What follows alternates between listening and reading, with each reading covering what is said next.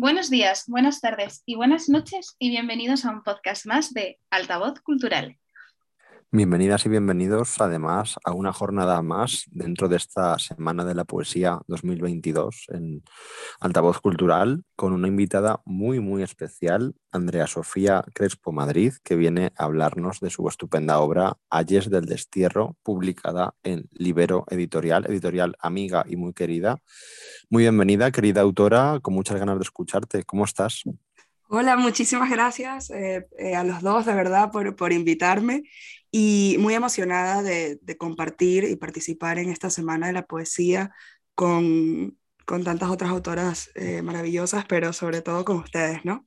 Tener este espacio de conversación que, que, casi nunca se puede frenar un poco el mundo para que surjan estas cosas. Así que la celebro, gracias por invitarme, es un placer estar con ustedes y, y nada, un poco insoportable, ¿no? Pero he venido a hablar de mi libro, ¿no? totalmente, totalmente. Además, mm, deseamos que así sea. Así que. Muchas gracias por invitarme. De verdad que es un placer. Pues si quieres empezamos con la primera pregunta. Eh, nosotros lo que principalmente lo que nos gustaría saber es cómo influye en tu escritura y especialmente cómo lo has hecho en Ayes del Destierro, eh, tu formación filológica y sobre todo tu dedicación profesional a la traducción. Uf, este, fuerte. sí, no, y, me ha encantado porque mi, mi, formación filológica es algo sobre lo que he estado reflexionando últimamente y que no me suelen preguntar sobre el libro, ¿no? Y entonces eh, lo agradezco porque creo que, que el libro si, si, eres otro filólogo, quizás, quizás esa pregunta te salta porque dice, oye, esto está lleno de trampas, esto está lleno de cosas que quizás no están señaladas directamente, Em, pero, pero sirven como, bueno, como trampillas lúdicas para, para quienes les interesa la filología. Me refiero a esto con esa ultraconciencia del lenguaje que creo que me dio eh, la filología y esa capacidad de ver, ¿no? Eh, quizás un poco esa, la vida de las palabras, la transición diacrónica de ellas y poder jugar con eso.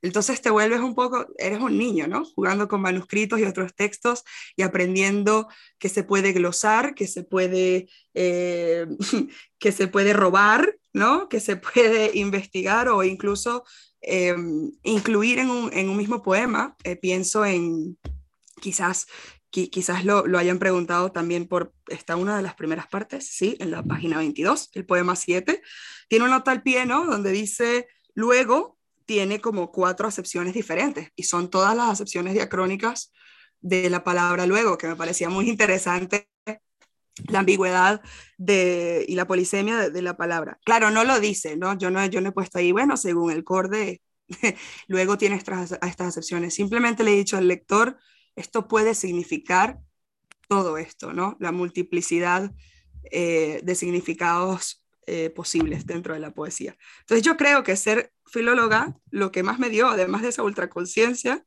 sería la lectura lenta. Yo he aprendido a disfrutar mucho leer masticando y es casi que repugnante la imagen, ¿no? De ir pasándose las palabras entre los dientes, pero sí, las vas asimilando poco a poco. Entonces, hay libros que quizás sí te esnifas, pero otros, sobre todo cuando, cuando me adentro en la poesía y en mi propio oficio, por supuesto, pero primero soy lectora, en esa, esa especie de masticar.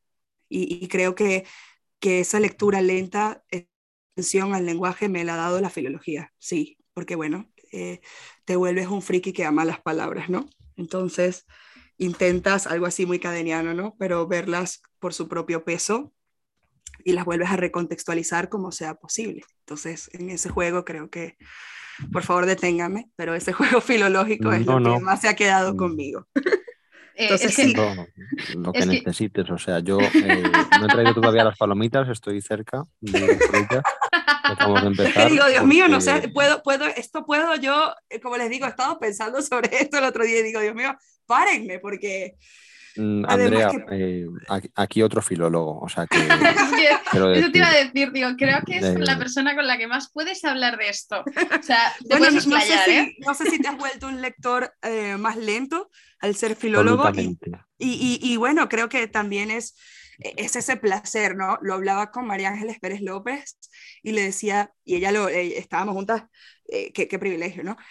me invitó a dos cafés y, me decía, estoy totalmente de acuerdo con que la poesía es que te da cosquillas en el cerebro. Uno es un raro, ¿no? Entonces, lo principal es que es placentero en la cabeza y hay, bueno, ya, ya hay grupos de investigación, ¿no? Que intentan ver eh, eh, sabremos, ¿no? Sabrán y sabremos más, porque realmente yo no estoy en ellos, pero bueno, como Ilicia, de cómo ciencia y literatura convergen y lo que ocurre en el cerebro. Pero yo lo que sé es que existen las combinaciones prodigiosas, ¿no? Entonces, creo que eso, eso, notarlo en los textos de otros te hace también a ti, en, en mi caso, como poeta, estar obsesionada absolutamente por ese timbre exacto de las cosas, pero ese timbre exacto varía, ¿no? De poeta en poeta, de lengua en lengua, y por eso, eh, como filóloga, ¿no? Es una cosa que te enseñan es el idiolecto, ¿no? Y yo digo, oh Dios mío, algo que todos tenemos, pero que es absolutamente exclusivo y que por lo menos yo soy de Venezuela, pero viví en Costa Rica y así pude venir a España, ¿no? Porque si no iba a ser muy difícil. Este, y entonces mi lengua ah, está atravesada por, por todos estos lugares, todos estos itinerarios y experiencias, ¿no? Porque no solo los lugares, sino las experiencias también te pueden atravesar el idiolecto, ¿no? Entonces, queda este libro raro, cuando estuve en Portugal también, queda este libro mixto, híbrido, y para mí, que, que intenta, he intentado moverme al lado más descriptivo de la balanza, ¿no? Filológica y menos prescriptivo, ¿no? Más bien he, he dicho, bueno, rienda suelta al idiolecto, y a veces pienso, ustedes lo habrán leído diferente, ¿no? Porque yo lo leo y ceseo, y es otra experiencia para ustedes, suena distinto. Y, creo que eso es, honestamente, en castellano, una gozada. o sea, eso es, creo que es una de las cosas eh, más placenteras para un filólogo, ¿no? Y, entonces, bueno, para, para, los que creemos en eso, ¿no? También, también hay otros sectores más conservadores, todo hay que decirlo, eh, de, de, la lengua, pero no es mi caso. Yo yo he dicho, a celebrar los idiolectos, ¿no? Y, y cada quien tiene uno. Entonces, cuando, eh, cuando a mí en filología me, me dicen esto, es como, wow, me puedo robar todas estas metáforas y traérmelas a mi terreno, ¿no? Que es lo que creo que hacen todos los artistas. ¿Cómo, sí, además, sí. además el, el, permitir lo que dices, la interpretación abierta, que ya de por sí la lectura te la ofrece por sí misma como práctica, y más aún cuando tienes enfrente efectivamente pues todo un experimentalismo, todo un laboratorio de palabras, un laboratorio de incluso de sonidos, efectivamente, y que te invitan a, a tú también recibirlas de una forma muy personal, igual que tú personalmente o muy personalmente lo escribes, lo recibimos muy personalmente cada uno de nosotros. Y además lo que tú dices, que yo también lo he debatido mucho, esa forma de leer que tenemos también a veces según nuestra formación y sin que suene, por supuesto, en ningún caso elitista, ¿no? Pero no, puede ser limitante a veces, ¿no? También... Exacto, puede ser. No, además es lo que decías, también tiene su parte negativa o su parte menos bonita y es que a veces te paras en cosas que te roban tiempo y que no son tan importantes como tú esperabas en un principio. Muchas veces pasa esto, ¿no? O sea, mi vida se me va en las preposiciones, ¿sabes? Pero claro, por supuesto, cambia todo el sentido de, de las imágenes, ¿no? Eh, eh, también es verdad que, que bueno, no sé si tienes más preguntas, pero, pero también es verdad que siento que hay un doble acercamiento, ¿no? Por un lado, em, eh, tienes que desautomatizar el lenguaje y, y, o traerlo de nuevo al mundo, es como que aprenderlo de nuevo, lo puedes recontextualizar en el poema, significa todo lo que tú quieres que signifique, pero en el segundo acercamiento sabes que, que ciertas palabras, ¿no? Han sido ya tocadas, transitadas y ahí están los lugares y los tópicos que o bien pueden jugar a tu favor o, condenarte, porque a veces, en, en, mi caso, y, detesto cuando puedo predecir un poema, eso es lo peor que, que te puede pasar, ¿no? Eh, y, y, entonces, eh, tampoco, tampoco no sé si dejar rienda suelta a una fantasía completamente de escritura automática desbocada, ¿no? Porque, bueno, esos ejercicios también son interesantes, pero en mi caso es un poco de, de, de ambos, ¿no? Ese doble acercamiento de, hey, eh, sé que puedo recontextualizar, pero también el hecho de que haya toda una, una, historia de la literatura que te han machacado eh, y que de alguna manera conoces la historiografía, te hace también pues transitar un, con un poco más de delicadeza ciertos tópicos y ciertos, ciertos lugares. Y, y también pues reinterpretarlos, ¿no? O, o, jugar con ellos o hacer lo que, lo que quieras, pero, pero a veces si no eres lector, pecas de no conocerlos, ¿no? Y entonces ahí es cuando las demás personas predicen lo que vas a decir, y eso es terrible. Sí, desde luego, sí, sí, sí. Eh, ¿Vives en Madrid, Andrea? Sí, sí, sí. Vale, ¿Ustedes están aquí también? Y te debo un café o un par cuando quieras, ¿vale? ¿Y Ruth? Eh, para continuar. Ruth también. Lo que pasa que eh, Ruth a lo mejor se nos aburre un poco, pero sí. Ruth tiene que, sumarse al café filológico en algún momento de su vida. Sí. Eh, bueno, avancemos mientras tanto. Sí, sí, ya no más filología. No, en fin, es que quiero yo decir que es que, pues eso, da para, bueno, café, merienda, cena, etcétera, etcétera, porque es que es súper interesante. En fin, da, estoy totalmente de acuerdo que te abre una serie de caminos, una serie de puertas. Mucha tela, una serie de para cortar. Es que se alimenta además de forma constante, ¿no? Sí, totalmente. Y, bueno, yendo en esa senda, sí que la siguiente cuestión tiene que ver un poco con, esa eh, labor del lenguaje que tú puedas hacer igualmente, ¿no? En tu poemario. Y en este caso, en Ayes del Destierro, tenemos un diálogo constante entre silencio y verbo y nos gustaría saber cómo ha evolucionado tu concepto de destierro destierro propiamente, desde que descubres el significado, digamos, estándar o normativo o habitual de la palabra, hasta ese momento en el que tú misma construyes su uso personal, tu uso personal dentro de tu contexto poético. Mm. Mira, es muy interesante porque, porque existe la tentación y, creo que es una tentación que viene de, pura, eh, eh, de, emoción pura, ¿no? De emoción pura migrante. Existe la tentación de restringir la noción del exilio, ¿no? Quizás yo, yo pensaba así de un modo, ¿no? Entonces, em, si, caigo en la tentación, haría una tipología de los exilios, ¿no? Entonces diría los que no pueden regresar, los que salen, los que sí, los que votan, y de repente te das cuenta de que eso sería limitar un poco la metáfora y la experiencia humana de, de lo que es sentirse alienado, ¿no? Entonces, ahí creo que cuando, cuando, cuando cambias esa noción de exilio, eh, cuando no es un exilio histórico o, necesariamente forzoso, ¿verdad? Que fue algo a lo que yo siento que en muchas maneras me vi eh, doblegada, ¿no? Este libro habla de, o sea, hay, hay lugares donde ninguno pude permanecer, ¿no? Y la experiencia de, de, de no tener asidero, no tener otro asidero, sino la palabra, está eh, claro que sí, eh, palpable en el libro, ¿no? ¿no? No, tener país, no tener territorio y no poder quedarte, porque, bueno, eh, lo, digo, ¿no? En, Venezuela, por, por la circunstancia histórica de, de, dictadura, economía, violencia, en Costa Rica, y yo escogí irme, ¿no? Pero yo no estaba nada bien y me, me, quería venir mucho a España y luego, bueno, no pude quedarme en Salamanca, los papeles, Portugal, también tampoco me dieron los papeles en Portugal. O sea, circunstancias históricas que fueron como, oh Dios mío, eh, un poco acorralando la escritura del libro, entre otras cosas, ¿no? Porque el libro no solo habla de exilio. Sin embargo, eh, el exilio propio me hizo pues extenderlo a eso, a la noción de estar alienado de, de, de un lugar, o puede ser de ti mismo o de cualquier cosa, al que no puedes volver. Entonces, por ejemplo, la infancia puede ser un exilio, ¿no? Entonces ya no, no doy por hecho que el exilio se restringe únicamente al exilio político, ¿no? Sino que por lo menos la infancia es ese territorio que evocamos todo el tiempo y el primer lugar al que no podemos volver. Luego el lenguaje, otro exilio de la imposibilidad de comunicar, ¿no? Y de no poder acceder. Entonces, voy, voy eh, quizás, no sé, eh, puede ser una intuición, quizás el exilio histórico conlleva preguntarse las otras cosas, pero, pero sí, sí es como, es como hacer hacer las reglas para romperlas, ¿no? Es como, ok, hagamos una tipología del exilio para decir, en realidad no deberíamos restringir la metáfora y el exilio pueden ser todas estas cosas y más.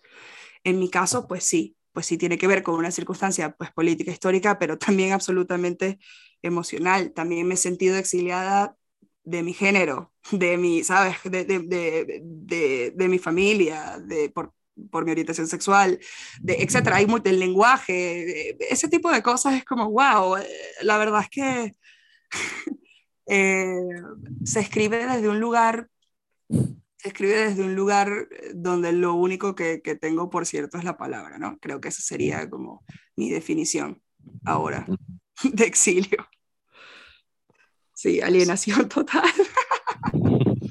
Madre mía, eh, me acabo de, se lo estaba diciendo a Fer, me o sea, yo antes os estaba hablando y, he dicho, joder, creo que no me están escuchando y efectivamente estaba silenciada.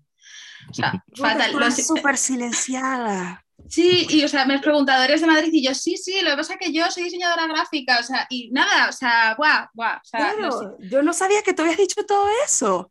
lo siento. Claro, son el dúo dinámico. Ah, lo siento, además de No, lo siento yo. O sea, me perdí, me perdí toda esa fase de tu persona, ahora no, ¿eh? Nada, nada, no, jo. Eh, además, me, me da cuenta porque estaba yo qué sé, que debe ser que le he dado sin querer al, al teclado, que como cuando le das el espacio te silencia, y le habré dado sin querer apoyándome o lo que sea. Yo estaba escuchando y yo se estaba hablando y yo, bueno, pues nada, pues nada. ¡No! ¡Qué terrible! O sea, lo siento porque igual se debe haber sentido súper feo. no, o sea, me, ha dado mucha vergüenza. En sí. me ha dado mucha vergüenza porque he dicho, joder, eh, no, no, es el primer podcast que grabas, y, te has silenciado tú sola, o sea, no ha sido nadie. Has dicho, bueno, pues aquí estoy mejor. Bueno, no pasa nada. Em, Además, Andrea, yo te digo, te pierdes, si Ruth se silencia, te pierdes a la parte más divertida de altavoz, ¿eh? También te lo tengo que decir la, menos ilógica, pero la más divertida. No, y la más, y sí, y la que no se da cuenta ves de estas cosas, o sea que no pasa nada, que estoy muy acostumbrada, ¿eh? que es que eh, no, no, no, soy buena amiga de todavía de, de, los podcasts, no nos llevamos bien. Lo intentamos, ¿eh? pero no hay manera. No hay manera, no. Nos apoyamos mutuamente, tranquila. Madre mía. y yo aquí, bueno, pues nada, pues luego lo. Luego, pues, pues luego me escucharán. es que solo me pasa a mí. Lo siento, ¿eh? Nada, no ha, sido culpa, ha sido culpa mía. Si es que ser, ser, así, ser yo es lo que tiene. Lo siento. Em, te estaba escuchando y, joder, em, me da mucha, mucha rabia en plan de, de pues, de lo que estabas diciendo, sobre todo, a ver, ahora que me, que me ves, me centré, estaba con la coña, ya me estaba. Me da mucha rabia eh, lo que decías, ¿no? De eh, tener que haber luchado tanto, el sentirte como eh, desplazada y todo esto. Ana, yo quería preguntarte, fuera de, se me ha ocurrido la pregunta así, ¿alguna vez la academia, por decirlo de alguna manera, tú te has sentido excluida? 100%, 250 mil por cientos mil. Eh, de hecho, e, e, es como el lado oscuro ¿no? de la universidad. Em, si tú no eres comunitario, tienes la vida muy restringida y es algo que yo no sabía cuando me vine como estudiante a Salamanca, porque eso era algo que yo deseaba demasiado. Eh, todo, bueno, espero que hayan tenido un profe especial en, en Bachi, y en mi caso fue la de lengua y literatura, y ella me habló de Salamanca y yo quería venir mucho, ¿no? Entonces cuando yo me vine y re, bueno, Costa Rica, migración, todo lo que, lo que pasó, yo no sabía que iba a ser tan difícil.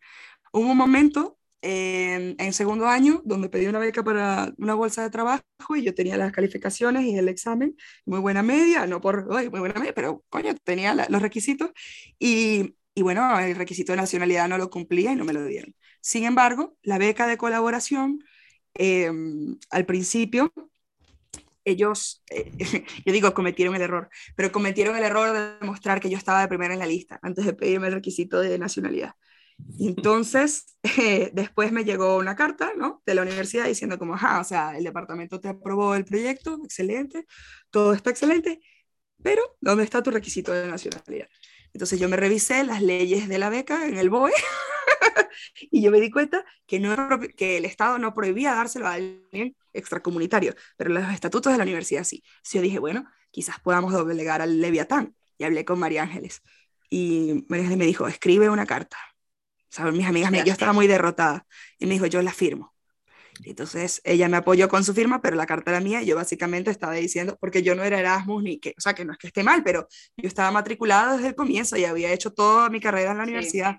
Y era como el coño de tu madre. Perdón, espero que esto no, borren los pip, pongan el pip, de tu pip. Y entonces llevamos eso a la universidad y María Ángeles lo llevó al, al como el vice, no sé qué, de investigación, vicedecano de investigación, y al final liberaron dos becas, pero ese era el año, ese era el centenario de la universidad, entonces no sé si sobró dinero o qué, pero eh, a las dos personas, porque tocaba una sola beca, nos dieron la beca, y yo pues lo celebré porque me dieron la beca y porque fue una victoria también a la burocracia, una de las pocas victorias que, que he tenido, tipo le ganamos a la burocracia ese año, y pude tener mi beca de, de colaboración eh, para, para investigar sobre Rilke y cadenas, ¿no?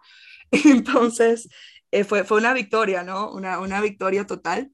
Y gracias a María Ángeles, la verdad, porque eh, me, me, la verdad, me, me apoyó y, y, muchas veces hay... He tenido muchos casos de humanidad en la universidad que pasan desapercibidos. A veces la universidad tiene mal, mala publicidad, pero, pero a veces no. Entonces, por un lado, sí tenían las resistencias, pero por otro lado se dieron en otro momento. Sin embargo, cuando llegué al máster, porque me metí en un máster para continuar, yo me metí en el máster que deserté, soy una desertora universitaria ahora, en un máster de literatura hispanoamericana, española, editorial y literatura y literatura comparada.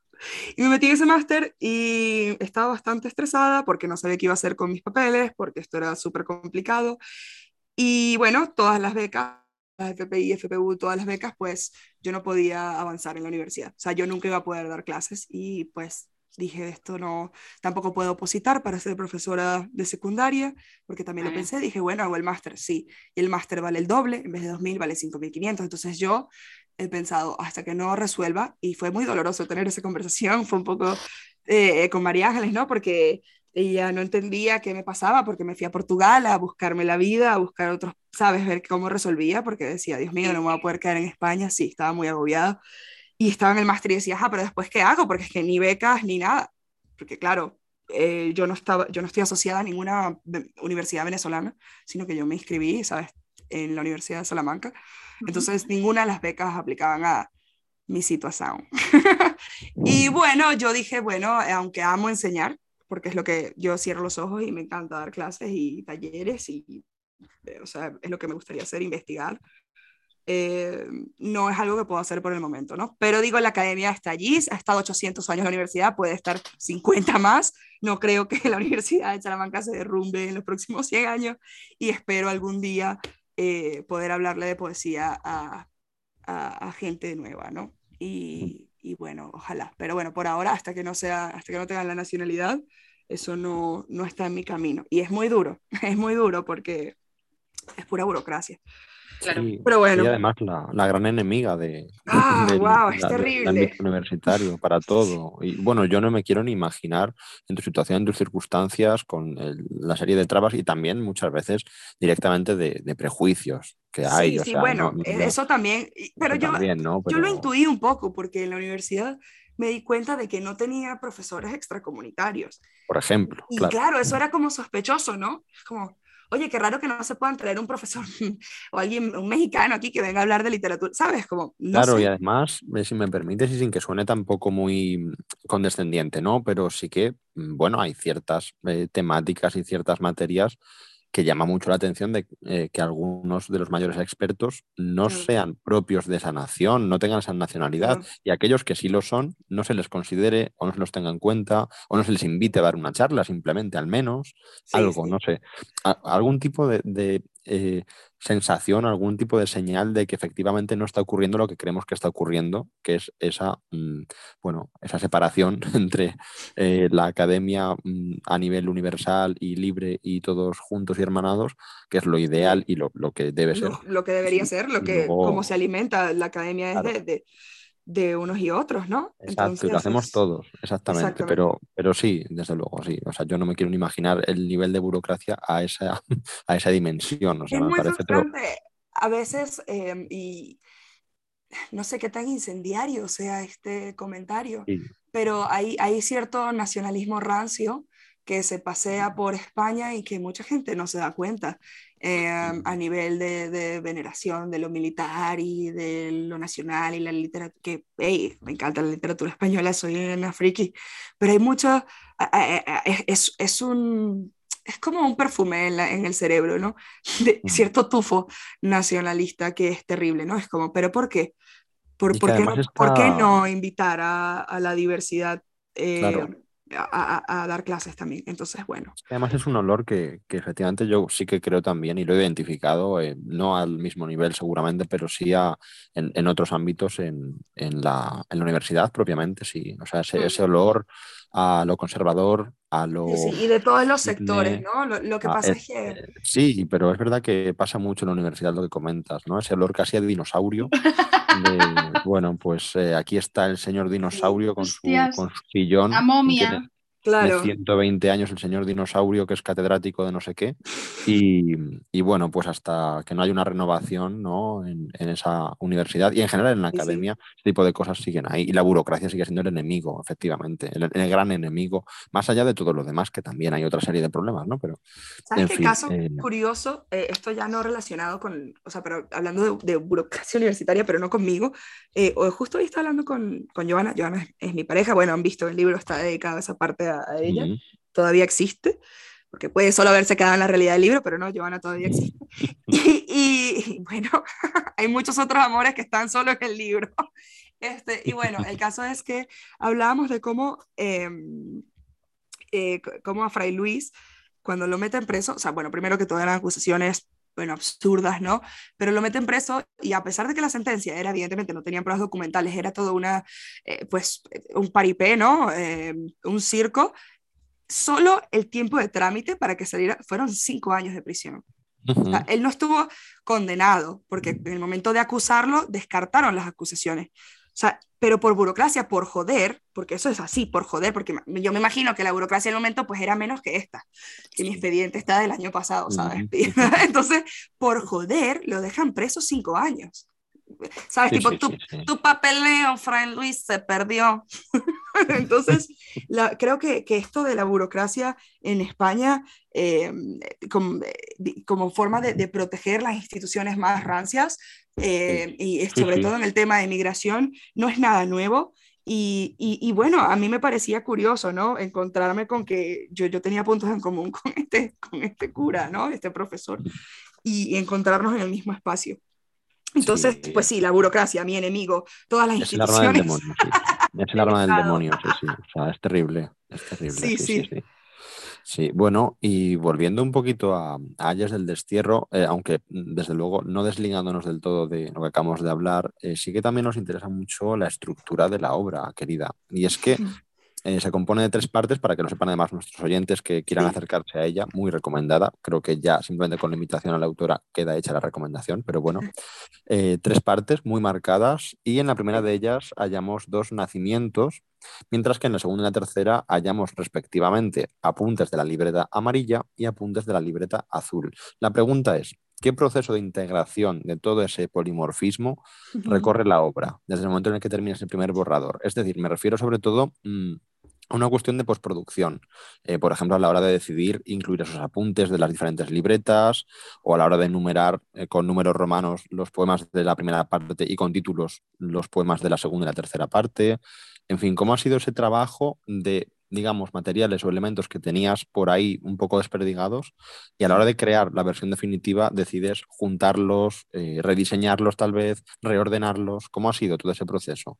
Claro que sí. Eh, es muy interesante porque justamente ese, ese polimorfismo del libro eh, al principio lo llevó a, su rechazo, ¿no? Eh, ¿no? De decirme, mira, aquí parece que hay tres libros distintos. Y yo, pues, exactamente. aquí hay, no tres libros distintos, son parte de una unidad, pero yo lo podía ver, ¿no? Yo podía ver que había tres estructuras claras. Sin embargo, los apuntes esta fue Inés, esta fue la labor de mi editora, que yo tenía pocos apuntes y solo eran apuntes de una libreta y ella me dijo, ¿tú no tienes más de esto? Y yo, bueno, Qué bueno, sí. si hacía falta más dinamita, tenemos siempre Inés, para- Sí, por si acaso. Totalmente. Nos reunimos, yo no sabía que ella iba a publicar el libro porque soy muy despistada. Me dice, ¿y para qué crees que es esta reunión? He impreso el manuscrito, ¿tú para qué crees que estoy aquí? Y yo, ah, es que lo quieres publicar. Y me dice, sí, pero tú no tienes más de esto. Y yo, bueno, pues, pues, pues sí, pues sí, sí, sí, sí tengo, porque la verdad es que las libretas son reales, ¿no? Porque bueno, podrían ser libretas ficcionalizadas, pero no, sí, está, Claro. sí existe la libreta azul la libreta verde, la libreta la roja, una vez me la, me la robaron y nunca sabremos lo que dice, ¿no? También hay libretas Barbaridad, por, favor, queda como primicia en, en, la entrevista de altavoz cultural la libreta roja. ¿Quién la encuentra? Pero esa es muy vieja, debe ser terrible, ¿no? Eso me lo robaron quizá en el año 2012, ¿sabes? la libreta roja está perdida y son manuscritos muy, yo qué sé, ya ni sé lo que había ahí, pero a veces pienso en esos versos y digo, te odio ladrón. Bueno, em, eh, eh, eh, sí, curiosamente los apuntes de la libreta amarilla y la libreta azul, que además se nota, se nota también el cambio en la voz, ¿no? En el sosiego de, de una libreta a otra, que, que, también está en los libros. Entonces, em, yo, yo, sentí que eran apropiados. Por supuesto que durante la escritura de la libreta amarilla y la libreta azul, yo también estaba escribiendo segundo nacimiento. Sin embargo, eh, yo no, yo no sentía que los apuntes formaban parte de, de esa sección del libro. En, en, esa sección, como bien has dicho, hay dos nacimientos, porque bueno, y creo que pueden haber muchos más, en este caso aludo de, de la segunda vez, ¿no? Que creo que afirmarse, y, y, yo digo, en este libro salí del armario, para sorpresa de nadie, pero de, de afirmarse también en la lengua, ¿no? Como, como persona diferente, eh, que también fue muy difícil, porque bueno, yo este no es mi primer libro, sino Tuétano, y en Tuétano yo tenía otras obsesiones, otra relación con el lenguaje, ¿no? mucho más cercano a la pulsión tanática de muerte, de enfermedad, estaba atravesando muchísimos procesos de duelo y de, de mi padre, y este es otro libro completamente, ¿no? Pero eh, sigo siendo yo, ¿no? Y entonces en segundo nacimiento tenía que cuestionarme algunas otras cosas, otros silencios, otras, otras ramas genealógicas eh, que yo me di cuenta que compartíamos, ¿no? Con las mujeres de mi familia. Y entonces estoy escribiendo el libro y me encuentro ese papelito, o sea, que tiene un apunte, pero no es un apunte mío, es una tarjeta de mi padre.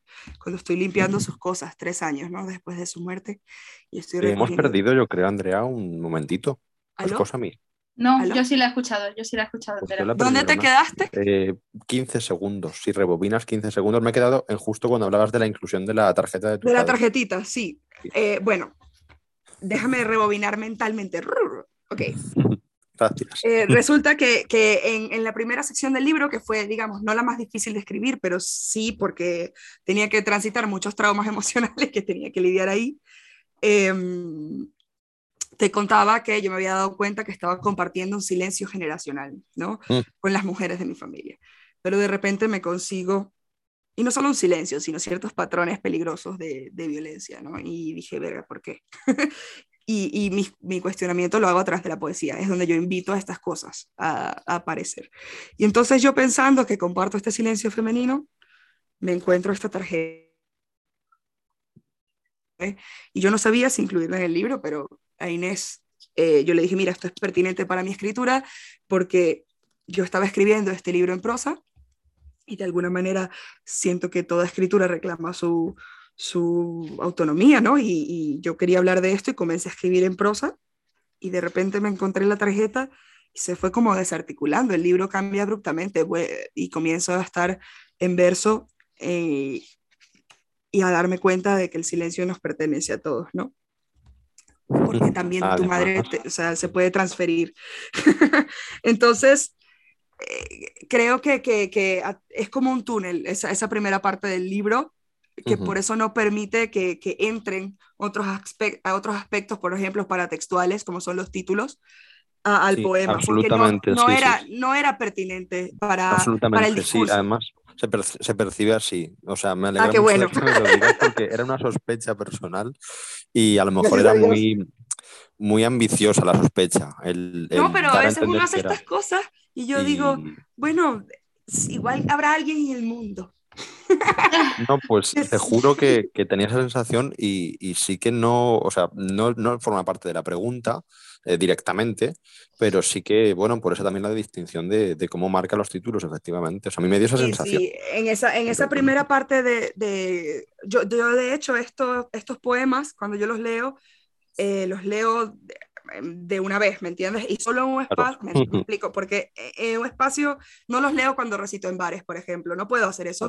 Claro. No, no hay el silencio propicio, ¿no? Pero a veces en recitales como, lo he hecho dos veces, el de Salamanca y en el de Nakama, porque a mí también me afecta recitar esta primera parte del libro, es muy duro para mí, pero, pero se abre, ¿no? Se abre a la luz. También yo siento que, que mm, justo antes del segundo nacimiento, que está el, el, el, poema número 13, el decimotercero, a las nadies, ¿no? Es, es una especie de reflexión también sobre cómo las mujeres no tenemos nombre, especialmente una de las grandes, grandes imágenes de la Biblia, ¿no? La esposa de Lot es solo la esposa de Lot.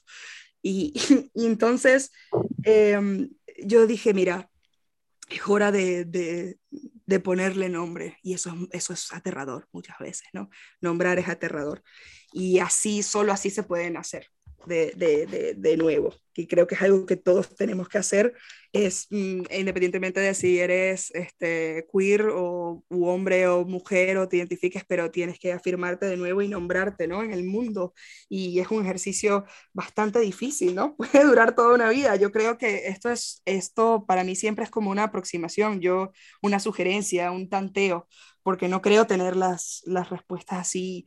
Em, eh, ciertas. Y eso también sería muy aburrido, ¿no? Pero bueno, eh, o sea, desconfío, ¿no? De, de, esas verdades absolutas. Hmm, cuidado. Entonces creo que en esa duda, en ese juego, en ese, en ese nombrar, he podido, he podido también yo curarme de, de, muchas cosas, ¿no? De esas heridas que están muy presentes en la primera parte del libro. Y luego el libro es que es, es, otra voz, es otro tono, ¿no? Creo, creo, que, creo que se percibe y eso también deja entrar los apuntes. Eso deja entrar los apuntes allí. Sí. Que a veces los apuntes son, son cosas graciosas, a veces son cosas tiernas y, y, creo que la primera parte del libro era muy tensa. Sí, muy tensa para meter los apuntes allí. Creo que se percibe un poco, es verdad que sin, sin llegar, ¿no? A, eh, por supuesto, a frivolizar ni a banalizar nada de las otras dos partes que lo complementan, pero sí que se descomprime un poco esa, ese inicio tan tenso, como bien dices, eh, con esa sensación de, de, una atmósfera que te oprime bastante en, en, el mensaje, incluso también en la forma, es lo que tú decías. Creo que es un muy buen ejemplo, Ayes del Destierro, eh, de cómo la forma contribuye realmente a crear también el discurso, inevitablemente. O sea, creo que es lo que dices, el permitirte ciertas licencias, ciertas inclusiones según avanza, porque el tono te va permitiendo esa introducción de diferentes elementos, es un síntoma total de que eh, hay una voz que maneja también no solo el contenido, sino un continente, eh, una serie de cosas que, que no estaban ahí en el léxico, sino que también forman parte del espacio, además de los poemas, de cómo ocupan las letras ese espacio, etcétera. Creo que eso se nota. O sea, sí que yo al menos. O sea, te agradezco mucho esa lectura eh, porque es súper lúcida y además, eh, ¿qué más? ¿Qué más? Es como una caricia, ¿no? En, para el autor, eh, no sé si, si en el ego o dónde, quizás en el corazón, porque no es el ego, es más bien algo como, es una ternura específica, ¿no? De, de porque hay, hay gente que nota unas cosas y otra gente que nota otras. Entonces, cada entrevista de verdad me sorprende, te lo agradezco mucho a los dos, de verdad, porque sí, está, está lleno de eso el sentido, por lo menos el primer poema es absolutamente solemne, ¿no? Eh, una, una, especie de rescate de los cuadernos del destierro de, de cadenas, pero, pero bañado en, en, una, en un prisma femenino que yo ni siquiera sé lo que es eso. Y eso es lo que se propone también el libro, ¿no? Porque de algún modo, al yo no poder partirme, al no poder o partir o parir o todas estas cosas, eh, como hablábamos de ese exilio, ¿no? De ser una mujer con asterisco inadecuada o señalada, pero yo creo que eso se extiende a todas las mujeres, incluso a las que podemos considerar más normativas, vivimos en una, en una prisión. y creo que los hombres también viven en una prisión de, de la propia interpretación de la masculinidad. Y entonces, sí, o sea, en esa especie de experimentación, que creo que ese espacio lo da perfectamente la poesía, ¿no? Ese, ese transitas, transitas las voces, transitas el género y, pensar, Dios mío, mi madre me pide que escriba un poema sobre ella y yo sufro muchísimo porque, joder, qué jodido escribir sobre tu madre, pero me encuentro que mi padre en 70 tiene la misma experiencia, que tiene que escribirle una tarjeta del Día de la Madre a su madre, pero hay a veces tanto silencio, tanto trauma, no digo que que sea así, ¿no? Pero, pero sí, ¿no? Y no puede escribir. Entonces ahí, fíjate, uno está desterrado de la propia escritura. Qué, interesante es encontrarte cosas quizás por suerte o, o quién sabe, el misterio. Aquí yo digo que sobre todo este libro comienza a, a, estar mucho más atenta al misterio, ¿no? A mí me han pasado cosas raras desde que he comenzado a interactuar con la poesía y con la muerte, ¿no? Y, y creo que, bueno, esta, ese tipo de experiencias caben en un, en un libro y, ¿por qué no? Eh, hay gente como, como ustedes que se unen a este viaje, ¿no? A mí es como, es como un, un, viaje realmente, sales del túnel y luego transitas hasta alcanzar el cielo. Yo lo veo así, eh, que es esa última parte, ¿no? Eh, mucho más breve. Creo que el amor, bueno, ustedes dos que están juntos, el amor es un, es un presente eterno. ¿No están juntos? No. que estaban juntos. Lo piensa todo el mundo, pero no, siempre tenemos Pues que estar juntos en el amor de amigos, eso también es amor. Sí, bueno. o sea, nosotros, yo, para mí, Fergie es mi relación más larga, quiero decir. Pues es tu amor, son sus amores. Bueno, claro, sí, sí, sí, o sea, es un, es un, tipo de amor diferente, pero, pero es sí. verdad que, eh, a ver, hay formas y formas de querer a, una, a, a la gente, ¿no? Pero ah, no, por supuesto. Creo que, creo que nuestra relación eh, es, es, de las más sanas y de las más puras a ese, a ese sí, o sea, son siete bueno, años. Bueno, por ya. ejemplo, en mi caso el libro está dedicado a Vanessa Men. Todos mis libros están dedicados a Vanessa Men. Y la gente me dice, ¿quién coño es Vanessa Men? Esa es mi amiga de toda la vida, que me lee, medita, me ama, nos amamos más que más allá de, de, la, de la, muerte, ¿no? De la constante. Y es como, bueno, se puede... Que, sí. que estaré más cerca, de verdad, y bueno, nunca había tenido ocasión de hablar de esto, pero... Ya que pero, pero tema, estamos eh, aquí. No, sí, sí, yo hablando de dedicatorias, yo te aseguro que me resultará siempre más fácil dedicarle un libro a Ruth, precisamente por acompañarme en la vida a lo largo de tantos años, Total. con tantas experiencias distintas, mm. que una persona que a lo mejor quiero mucho de otra manera, de una manera más, digamos, eh, romantizada, vale, pareja, etcétera, etcétera.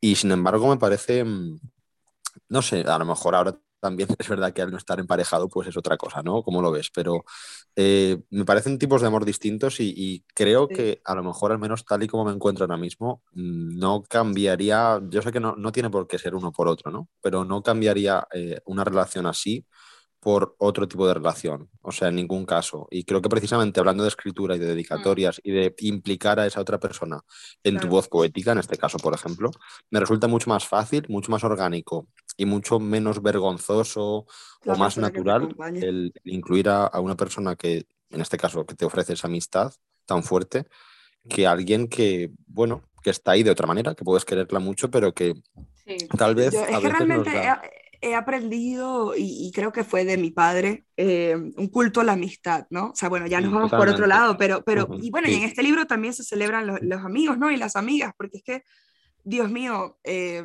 creo que es eh, elemental y, y, y, bueno, no es nada nuevo en, en, la tradición, ¿no? Pero sí, elogios a, a, los amigos. Pero bueno, incluso si no están juntos, porque no están juntos, está bien, eh, si han estado enamorados, pues el amor es un destello, ¿no? Parece que se, se compone así como de momentos que duran de repente muy poco, pero eternos, ¿no? Sí. Y creo que esa es la última parte del libro. Y creo que también ciertos, o sea, ahora que estamos pensando en lo de la amistad, pues mmm, es un poco así también, ¿no? El, el tiempo también se detiene con, con, las amigas, especialmente ahora pienso cuando te, cuando te, te, te vas, ¿no? Seguimos hablando de, de, de desterrarte y wow, eh, a veces los amigos son, eh, siempre tenemos miedo de perder al amado y no nos damos cuenta de que los amigos se pierden y ese terror ahora sí me acompaña y antes no me acompañaba, antes de irme del país, ¿no? Los amigos iban siempre son los de tu casa, los de tu barrio, tu, tu círculo, tu gente, mm. pero de repente todo eso te lo pueden arrancar de, de, del suelo, ¿no? De repente podrías no hablar con Ruth más nunca. Entonces ese, ese sentimiento Por es Dios. absolutamente aterrador, ¿no? Total. Por favor, o sea, no, es, hecho, es sí, es un de hecho, me ha pasado hoy, eh, a, eh, al hilo de esto, me ha pasado, mi hermano estaba aquí antes de empezar el podcast y nunca me había preguntado ya mucho tiempo sin preguntarme por Fer, porque se conocen, obviamente, Fer como, ya como otro más de la familia. Y, me dice, bueno, tú con, con, Fer ya no, ya no tienes relación, ¿no? Y me le quedo mirando en plan de, eh, no estoy entendiendo nada, o sea, no sé a qué viene esto. Digo, ¿cómo no voy a tener relación con Fer? No, no, no, porque como hace mucho que no me hablas de él y tal, digo, porque no se ha dado contigo. Claro, o sea, no, no, ha surgido el tema ya, pues, pero él está vivo, pues, en mi vida. Claro, y le digo, pero claro que sí, dice, digo, pero claro que, que total, si es que estuve con él el viernes pasado, tal. ah, ¿y cómo está? Y yo, vale, pues, y ya le empiezo a contar, pues, pues ha pasado esto, pues ha pasado lo otro, porque claro, a lo mejor mi hermana lleva tres años sin preguntarme, eh, o dos años sin preguntarme cómo, si seguía hablando con Fer o tal, y era como, en serio, o sea, y además me dice, pero yo pensaba que tú llegabas sola al altavoz cultural, y yo, no, jamás en mi vida, o sea, altavoz cultural es la unión de dos personas, o sea, no, no puede vivir, o sea, es, es como si le quitaras una de las dos personas, Claro. se desmontaría solo, ¿no? Así que, ah, por cierto, Fer vive. Claro, y se, y se así y me dice, bueno, pues dale recuerdos de mi parte. y Qué yo, en plan bueno. de, pero, pero, ¿de dónde te has sacado? No sé, me, me ha descolocado mucho porque ha sido como, joder, eh, yo qué sé, eh, que estoy tan acostumbrada a que, pues eso, que la gente piense que somos pareja o que siempre somos como un pack, somos como el tomate Orlando, vamos en, somos un pack indivisible. ¿no? Entonces, que, que- Me que me, encanta. me ha chocado el hecho de Eso que fue alguien... muy bello como el tomate Orlando. Te lo juro que, que el corazón se me hinchó. Claro, pero es que yo no, eh, o sea, me podrías quitar cualquier persona, plan de, pues, eh, un colega que pues no tienes tanta relación, o sea, no es tu amigo de verdad, es alguien que, con el que te juntas de vez en cuando. Esa Pero- gente que no quieres que se muera, pero tampoco la vas a invitar a tu casa, ¿sabes? Claro.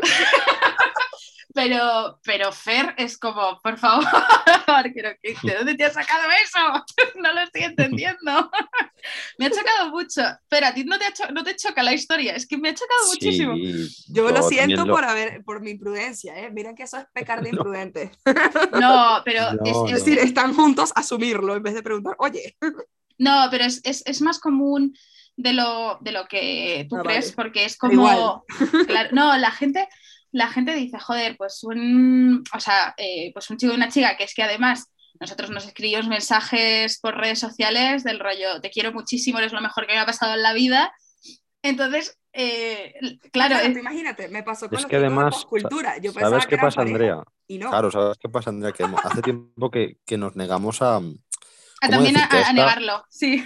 No, a esta, claro, a esta autocensura de dar a entender que si tú le dices a tu amiga del alma que la quieres muchísimo o le pones, yo qué sé, un mensaje bonito por su cumpleaños en redes o cualquier cosa así más personal, dentro de que sea normalmente una, una relación más de cara a las redes profesional, etcétera, eh, pues parece ya que se da por hecho. Entonces, hace tiempo que renunciamos a, a cortar esa parte de nosotros que es muy espontánea y que somos tremendamente cariñosos el uno con el otro, Claro que Sí. sí. el, el decir, no, como para que no piensen que pues directamente, y ha llegado el momento en el que quien ya lo sabe, pues no sufre, lo sabe y ya está, y quien no, pues Sí. ya lo descubrirá, pero no, Claro, o sea, el estar constantemente gente.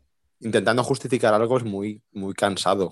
No, y, pero que, es- y que por qué censurar el cariño y que la amistad existe. Claro, o sea, y no, el para amor nada, de- o sea, para es nada. que eh, más bien en vez de en vez de hacerlo tabú, ¿no? Oh, Dios mío. Claro, pero es lo que te dice Ruth, al final es una cuestión ya de, de habitual, eh, de, de costumbre, que ya estamos acostumbrados a que ocurra bastante a menudo. Entonces, Bueno, bueno, yo igual, ves, pero del extremo de uno a otro, de dar por hecho que somos pareja o de dar por hecho que como no hacemos a lo mejor ninguna manifestación especial de, de nuestro día a día más allá del altavoz, pues como que es una relación estrictamente profesional, más fría Claro. y tal. Y es que ni un extremo ni otro.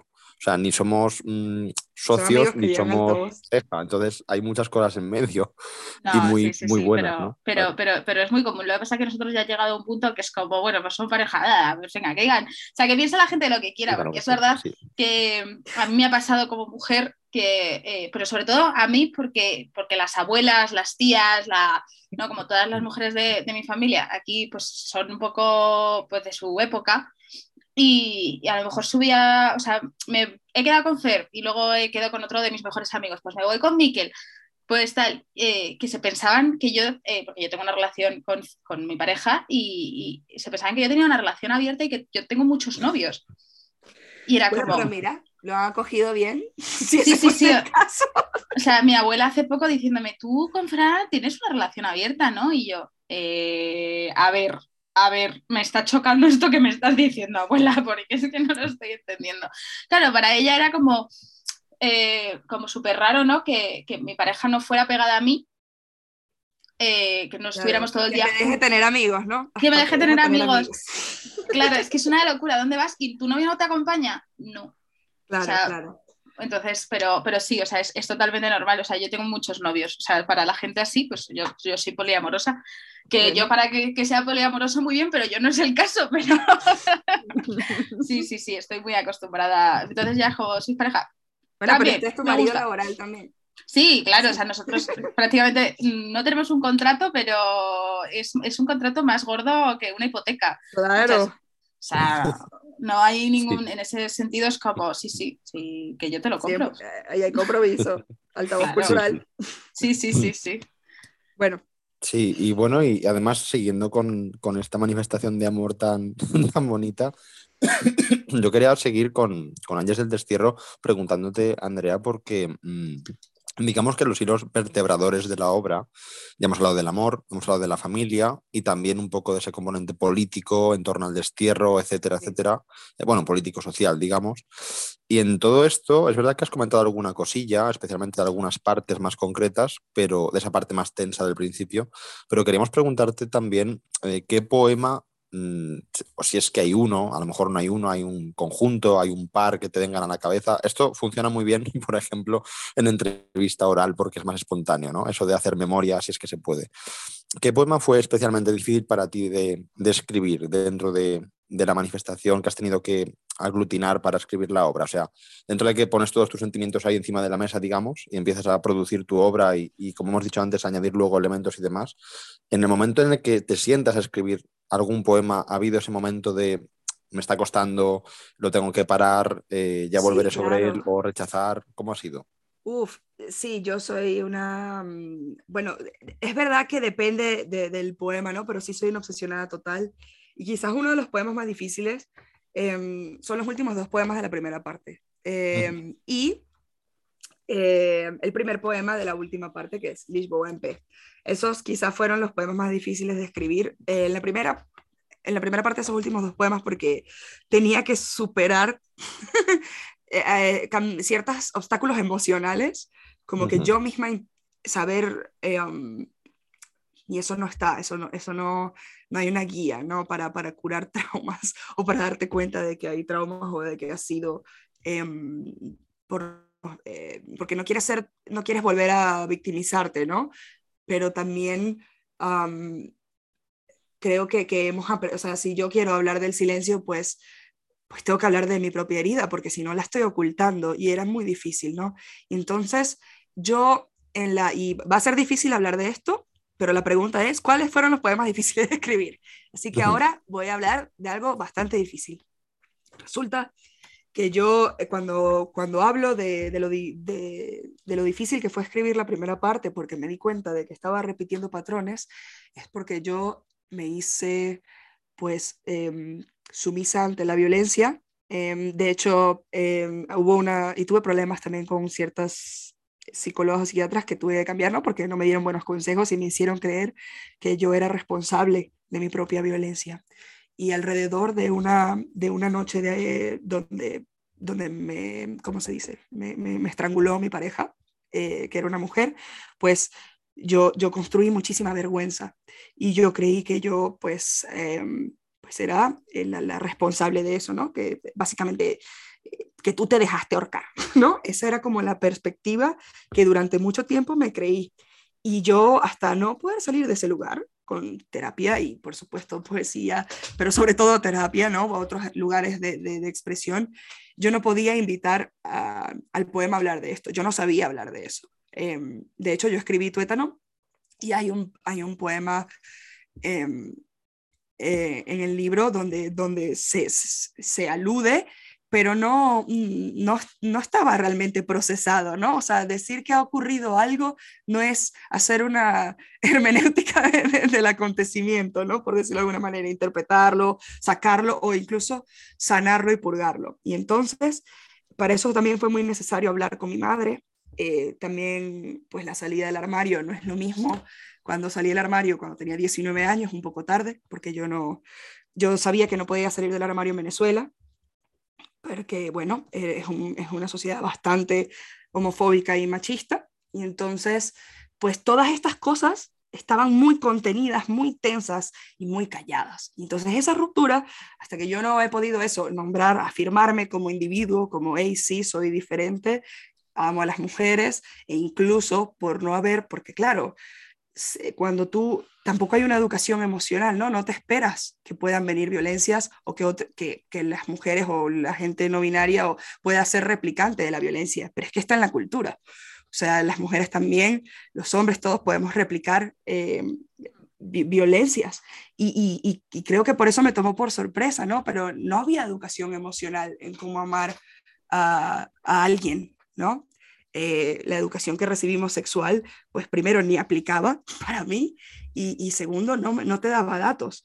entonces te adentras en esa selva oscura y a veces, desgraciadamente, te puedes topar con, con, con personas que, cuando ven la, ternura no la cuidan, sino que la aplastan, ¿no? A, cualquier flor o cualquier pájaro, ¿no? Es, como eh, personas que prefieren la taxidermia del individuo. Entonces, yo creo que hasta que yo no pudiese curarme de, esto y poder hablar de eso, yo, yo, tenía muchísima vergüenza, ¿no? Yo nunca hice ninguna denuncia porque dije, Dios mío, soy inmigrante, ¿qué va a pasar? ¿Y cómo denuncio esto? ¿Cómo pruebo lo que ha pasado? Fue mi, sabes, como muchas cosas que, que intervinieron en la escritura del libro, pero fue absolutamente, en mi caso, eh, bueno, y, creo que, que, que fue, era necesario para mí, porque eh, todas las cosas las he procesado, no todas las cosas obviamente, pero muchas cosas las he procesado a través de la poesía. Es un espacio eh, para mí eh, muy importante en mi vida emocional, absolutamente necesario. Quizás antes yo tendría miedo de declarar esto, pero ahora no. Para mí es un espacio urgente y entonces eso, eso fue muy difícil de escribir muy difícil, y de publicar y luego de decirle a mi madre esto. O sea, es, es hay, hay en este libro un componente muy, muy jodido, ¿no? Que está en, encriptado en el lenguaje poético, pero que ciertas lectoras o lectores se me acercan y me dicen, tenemos mucho en común y nos abrazamos, no hay que decir más, ¿no? Y, y entonces quizás se advierte, quizás no, pero fue muy, muy jodido escribir sobre eso y emanciparte también de tu propio silencio, ¿no? De decir, pues mira, con, con dos ovarios voy a hablar de esto y no solo voy a hablar de esto, porque mi vida no termina allí, ¿no? Sino que más bien te liberas y luego también me entrego al viaje y me entrego al amor de nuevo, ¿no? Y a reaprender la ternura y a reaprender el afecto. Es como que, por eso también la noción de simulacro, ¿no? Em, y bueno, creo que ha sido difícil, pero, pero me siento muy cómoda con ustedes y, sí, en definitiva, eh, creo que también hay que escribir de las cosas difíciles. Sí. Eh, y bueno.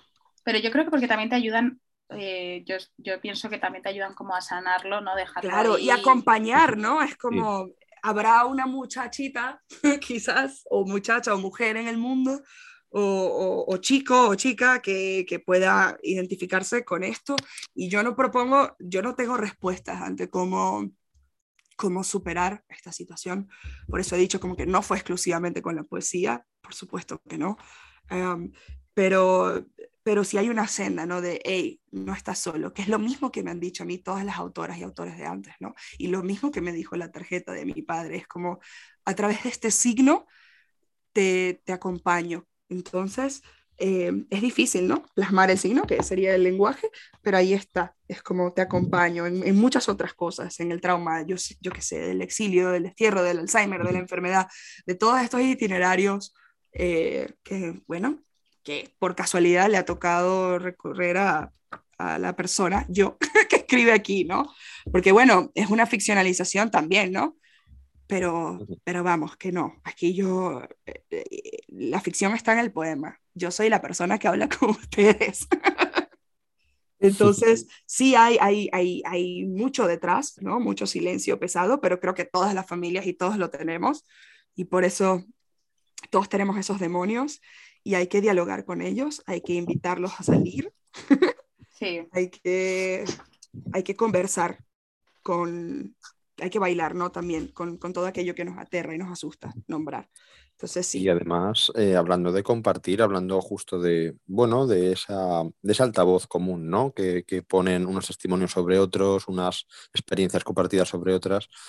Eh, ¿Cómo valoras tú el panorama poético actual en cuanto a cómo consideras que se inserta tu obra en esas tendencias y esas preocupaciones actuales dentro del panorama de la gente que escribe poesía específicamente?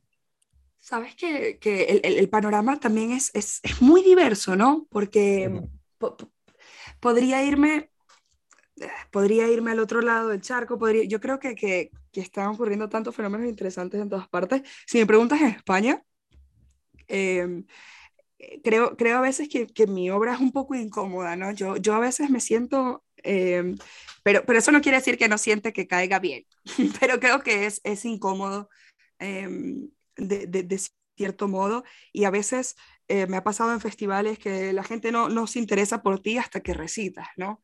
de ti extranjero, de ti otro, hasta que recitas y dice, ah, bueno, pues, pues igual esta tía tiene algo que decir, ¿no? Y entonces creo que, creo que España o sus autores podrían ser un poco más abiertos, o sea, me gustaría verlos más en, en los recitales de autores migrantes, de, de, de, otras editoriales que quizás no son el, el, el, núcleo. A veces, a veces las editoriales pecan, ¿no? De, y, no, y no nos damos cuenta, pero hacemos artículos de poesía joven y todos los poetas son españoles. Y hay muchos poetas migrantes, ya ni siquiera hablo por mí, pues, eh, que, están también escribiendo y, y, que están presentes en el panorama. Pero, ajá, por, estamos aquí, pero yo por lo menos eh, pienso en, en, Adalbert Salas también, eh, que él es, él es venezolano y está en Tenerife. Pero bueno, él, yo hablaba con él y le dije, nunca seremos, nunca perteneceremos. Me dijo, creo que no, no.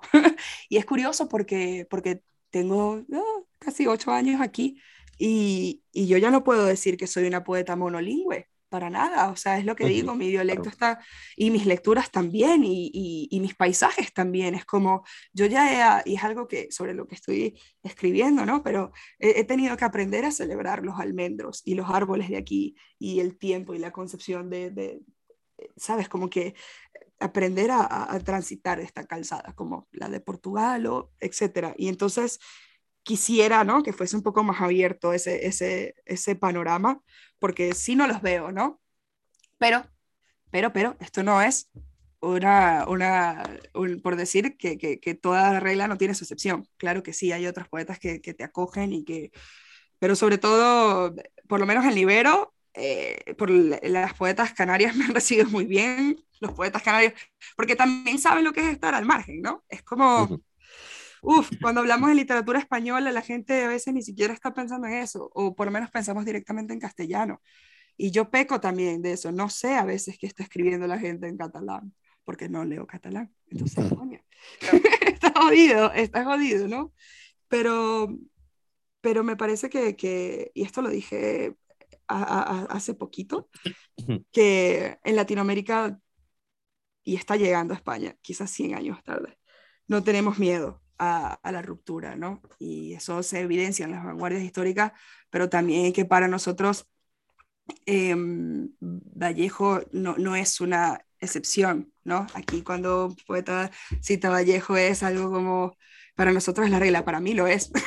por ejemplo. ¿Sabes? La vanguardia no es la excepción, sino eh, esta búsqueda de una, una identidad que no tenemos es la regla. Esta identidad artificial, esa es la regla para nosotros. Eh, completo de fraude del Estado.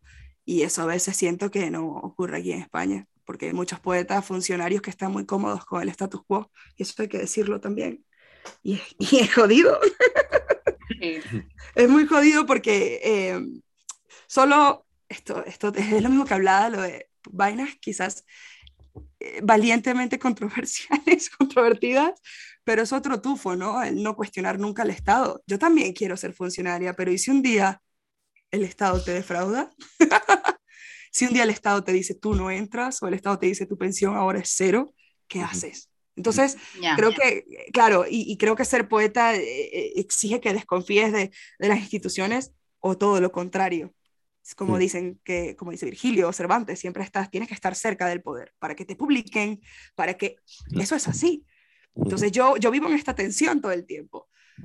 ¿Sabes? Esta oh Dios mío, ojalá Random House te ofrezca una oferta multimillonaria que te arregle la vida, pero no, hay muchas cosas más interesantes desde el margen también. Entonces, yo desde hace tiempo dejé de mandar a premios, que era algo que, que, que estaba haciendo, y luego me di cuenta, pues quizás este no es el cuidado que yo quiero, porque me publica una diputación, pero una reimpresión más nunca, nadie nunca quizás ve tu libro. Ey, o sea, esto es algo que yo no lo sabía, yo mandaba todos los premios, me gastaba todo mi dinero inocente en fotocopias por quintuplicado de premios que quizás nunca iba a ganar. Sí, premios de, de 300 páginas en manuscrito y Claro, y, y, luego yo le digo, o sea, a los poetas jóvenes, como coño, cuidado, porque, porque te, te, sientes muy frágil en el mundo cuando eres inédito. Y esto viene con esta pregunta que me estás haciendo de la circunstancia, de la circunstancia migrante, también es una circunstancia editorial. Y cuando eres inédito, tú vas con tu, con tu manuscrito, tu PDF vulnerable, pues quizás eh, lo, lo, desprecias tú mismo por la misma calidad de inédito, pero no, ahí hay valor. Y, y, creo que hay editoriales que si las buscas, y es el caso de Libero, por ahora puedo decirlo, espero que que no se saque una entropía y no me paguen, no mentira, es broma. Eh, eh, Inés, es contigo, paga, no mentira. Inés sí paga y es súper cuidadosa y todo, pero a eso me refiero, como que creo que el mundo editorial también está lleno de, de violencias y de situaciones que, que como autora debes plantearte dos veces, ¿sabes? Eh, y que quizás que otras personas no deben planteárselo. Si el editor es un baboso acosador, eso es algo que quizás otros autores no se tienen que cuestionar, pero yo sí. Entonces, mm tienes que buscar la editorial que vaya con tu obra y seguir tocando la puerta hasta que yo realmente le digo a Inés que le doy todas las gracias porque, bueno, sí, yo le di un manuscrito, pero era un vulgar PDF. Ella ha hecho este libro, que realmente eh, le, muchísimas gracias, porque lo llevó a donde ni siquiera yo podía anticiparlo, ¿no? Es como, gracias, de verdad, y eso, eso lo logra la edición independiente, sin duda, ese cuidado, ¿no? Sin duda, eso es, sí. Y eso al final se vuelve político, entonces todo, volvemos, es un mismo tema, ¿no? Variaciones sobre un mismo tema. Yo qué, sí. soy un radio fiado, no me apaga No, desde aquí, desde aquí igual, reivindicar desde luego la labor de Libero, la labor de Inés, que siempre también de cara no solo a sus autoras y autores, sino también a... Se atreve a publicar latinoamericanos, ¿no? O canarios, y es algo que no, no pasa tanto, o sea, uno quiere decir que sí, pero la verdad no, eh, y, y, tiene muchísimo, o sea, tiene muchísima importancia, muchísimo valor, y, y, no solo por, no por mí, ya, ya por mis compañeras de editorial que yo digo que somos unos Power Rangers, ¿no? Pero por, porque auténticamente me han conmovido los libros de Juliana, el libro de, de Victoria Bacaro, el libro de Patricia Figuero está, pero o sea, la he escuchado dos veces y las dos veces me he puesto a llorar de los dos recitales que le he escuchado. Y es como, Sí, y, y, hay que decirlo, hay que decirlo, porque, porque, eso es, ese es el espacio de conmoción que tienen los recitales que, no, que quizás no tiene eh, por lo menos la novela. Mm. Creo que es difícil, la novela es algo, algo mucho más en solitario y te metes en tu mundo, pero no vas a recitar, ¿no? En cambio, cuando estás en un recital ocurre un fenómeno, o cuando estás en teatro, por ejemplo, otro tipo de fenómeno. Pero hay algo, sí hay algo que, que, creo que tienen las autoras de Libero muy potente. Y hey, otras editoriales también, ¿no? Lo que pasa es que aquí hay que barrer para casa. Total. Sí. sí, desde aquí eso agradecerle también a Inés y a la editorial todo, porque con desde altavoz también es muy fácil trabajar con ella y con ellas. Es, Qué bueno, claro. Es un lujo, sí. realmente, es un lujo y también habernos permitido, pues, eh, por parte también de su labor, eh, haberte conocido mejor, de verdad que como autora y con el trasfondo también que hay ahí en la editorial de ese maravilloso trabajo, pues ha sido una, una doble alegría tenerte aquí hoy, de verdad Muchísimas que ha sido gracias. un placer. Para mí ha sido eh, una entrevista, me la, me la, he pasado genial. Y nada, y, y, desde aquí pues invitar a nuestras y nuestros oyentes a conocer mejor a Andrea y también su obra, por supuesto, en concreto en este caso Ayes del Destierro, porque ha sido todo un descubrimiento, tiene muchísima fuerza, muchísima personalidad, y muchísimos mensajes importantes, mucha belleza. Incluso cuando hay partes más dolorosas, el dolor también puede ser bello en el sentido más estético. Y hay, bueno, pues un, una voz muy, muy particular y muy poderosa, Andrea. Ha sido un placer leerte y tenerte hoy en altavoz en esta Semana de la Poesía para mí también les agradezco muchísimo, muchísimo este espacio y, y sobre todo a, acogerme eh, tan calurosamente como lo han hecho, porque hemos, hemos creado aquí como un puente virtual maravilloso. Muchísimas gracias, de verdad. Qué bueno encontrarnos. Ay, qué guay. pues un abrazo muy grande y bueno, que sepas que esta es tu casa, cualquier cosa que necesites. Y que viven en Madrid, ¿no? Entonces. Claro. Sí, yo ya sabes que te debo el café filológico. Me debes un café filológico, es así. Sí. Y, y, y Ruth, eh, tú también, o sea, no nos pondremos muy pesados. No, yo, No. me- yo, yo me acerco también, venga, yo me acerco. Muy bien. Muchísimas gracias, de verdad. Muchas gracias a un ti. placer para mí. Un abrazo muy fuerte. Igualmente. Hasta luego. Un abrazote, chao.